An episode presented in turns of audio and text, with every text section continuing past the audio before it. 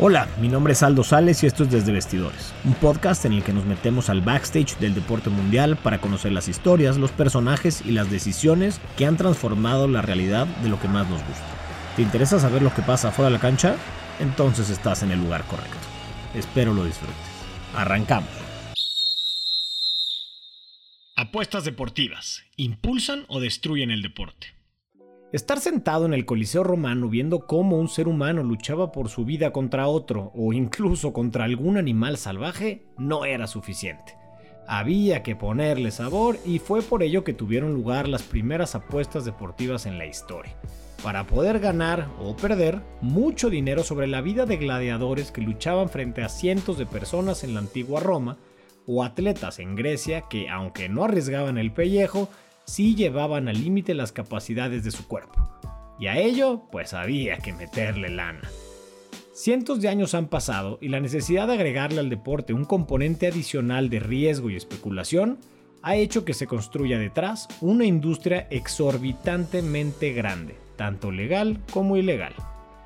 Apostando en carreras de caballos principalmente, nacieron las primeras casas legales de apuestas a inicios del siglo XX la mayoría floreciendo como un establecimiento legal después de haber arrancado con una operación ilegal o semi-legal, como es el caso de William Hill, quien hizo sus pininos en este mundo como Bookie bajo el agua, para después crear en 1934 una de las empresas más grandes e importantes de la industria y que hasta la fecha sigue en operación.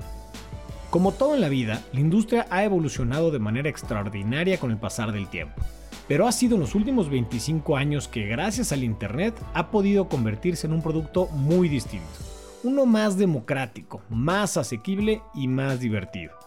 Pero lo más interesante aquí es que la percepción del mismo ha dado un giro de 180 grados. Pensemos en la dinámica de apostar en los años 40 o 50. Al menos a mí me viene a la mente un señor de unos 50 años de edad que después de trabajar se acerca discretamente a la casa de apuestas para arriesgar lo que acaba de ganar para después llegar a casa y ocultarle a su familia lo que acaba de hacer. Shady. Hoy el panorama es simplemente distinto.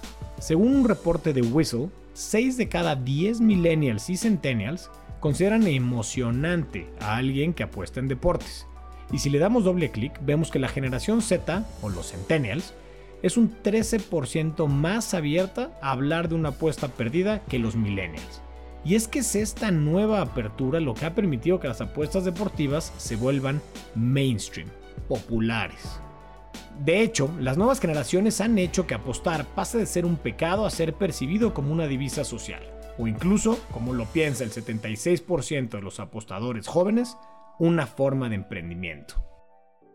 El lado bonito. Aún sin tener acciones y vos en un equipo profesional, el tener una parte de tu patrimonio del tamaño que sea en riesgo a favor de un equipo o un atleta te hace partícipe de su resultado y crea una relación de accountability mucho mayor que solo viendo la competencia por televisión. Eso tiene un impacto directo en el crecimiento de la base de fanáticos de cualquier deporte y por tanto del de todos sus involucrados. Toda moneda tiene dos caras y estos son los cuatro principales elementos que impactan positivamente a la industria deportiva en general. 1. Fan engagement. Se estima que el 70% de las personas que apuestan en deportes cada semana ven el partido completo, comparado con solo un 48% de quienes no apuestan. En la era de la inmediatez y del contenido de corta duración, esto es oxígeno para las televisoras y las ligas.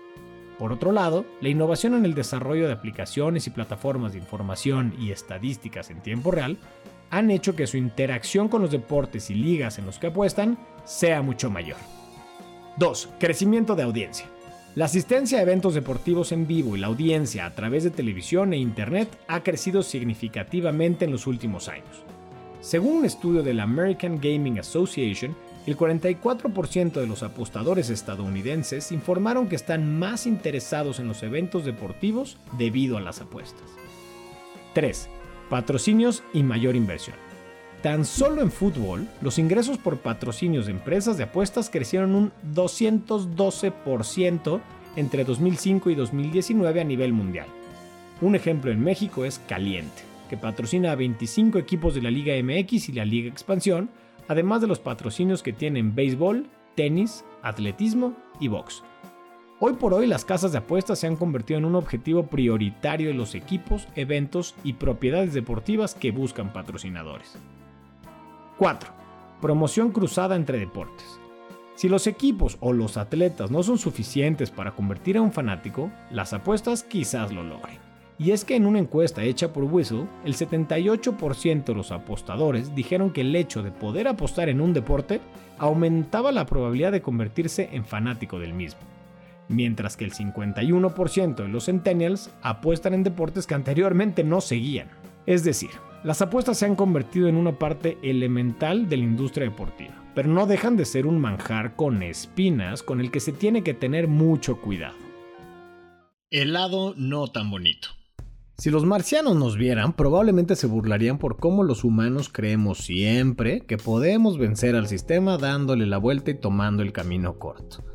Y es que probablemente la peor palabra con la que se puede relacionar a este delicado tema es precisamente la de juego. Eso ha engañado a muchas personas. Son dos los principales elementos que impactan negativamente a las apuestas deportivas y las hacen un tema serio de discusión y debate. 1. Salud mental. Definitivamente el problema más delicado es el de la ludopatía, enfermedad de la cual según la Organización Mundial de Salud entre un 0.1% y un 5% de la población adulta mundial sufre, siendo las apuestas deportivas una de las principales causas de este trastorno patológico. No solo se trata de un juego. 2. Trampas. Si el resultado de una apuesta es la consecuencia de un suceso deportivo, hay gente que quiere cambiar la fórmula y hacer del suceso deportivo la causa del resultado de la apuesta. O sea, en vez de ver qué huevo pone la gallina, ir directo con la gallina y alterar el huevo, ¿por qué no? Tan solo en 2019, según el sistema de detección temprana de amenazas de la FIFA, fueron 500 los partidos de fútbol en los que hubo sospechas sobre un posible amaño. Un principio actitudinal de apostar es el de creer que podemos hacer mucho dinero de manera rápida y fácil. Y aunque las matemáticas dicen lo contrario, hay personas que deciden no seguir esas reglas e inventar las propias, hasta que alguien los cacha. Una locomotora billonaria.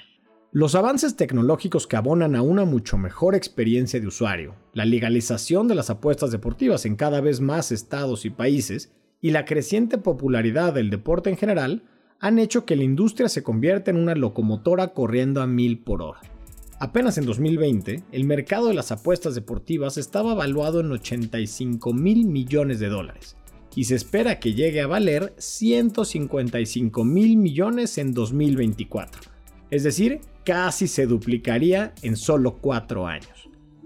Queda claro que la industria no va a ir a ningún lado que no sea hacia arriba, al menos por los siguientes 10 o 15 años.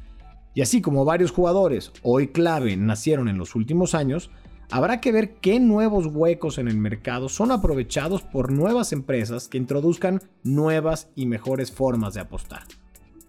Esto apenas empieza. La opinión de Desde Vestidores. Creo que hay dos tipos de elementos económicos que impactan a la industria deportiva. Los que le agregan o restan valor comercial y los que de plano dictan y alteran el potencial comercial de la misma. Las apuestas, en mi opinión, pertenecen al segundo tipo. No están en la periferia, están en el centro.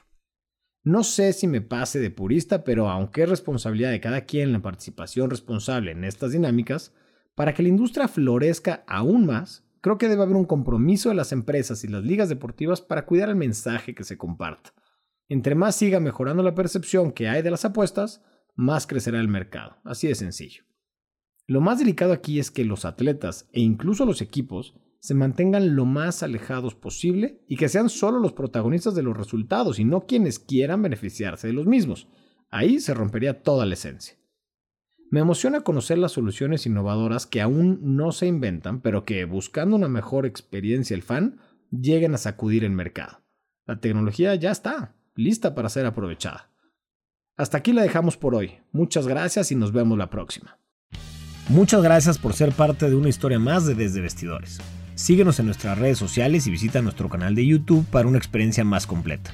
Además, si quieres recibir cada semana historias como esta, junto con un playbook con las noticias, eventos y recomendaciones deportivas de la semana, entonces suscríbete gratis al newsletter en desdevestidores.substack.com. Substack es S-U-B de bueno, S-T-A-C-K.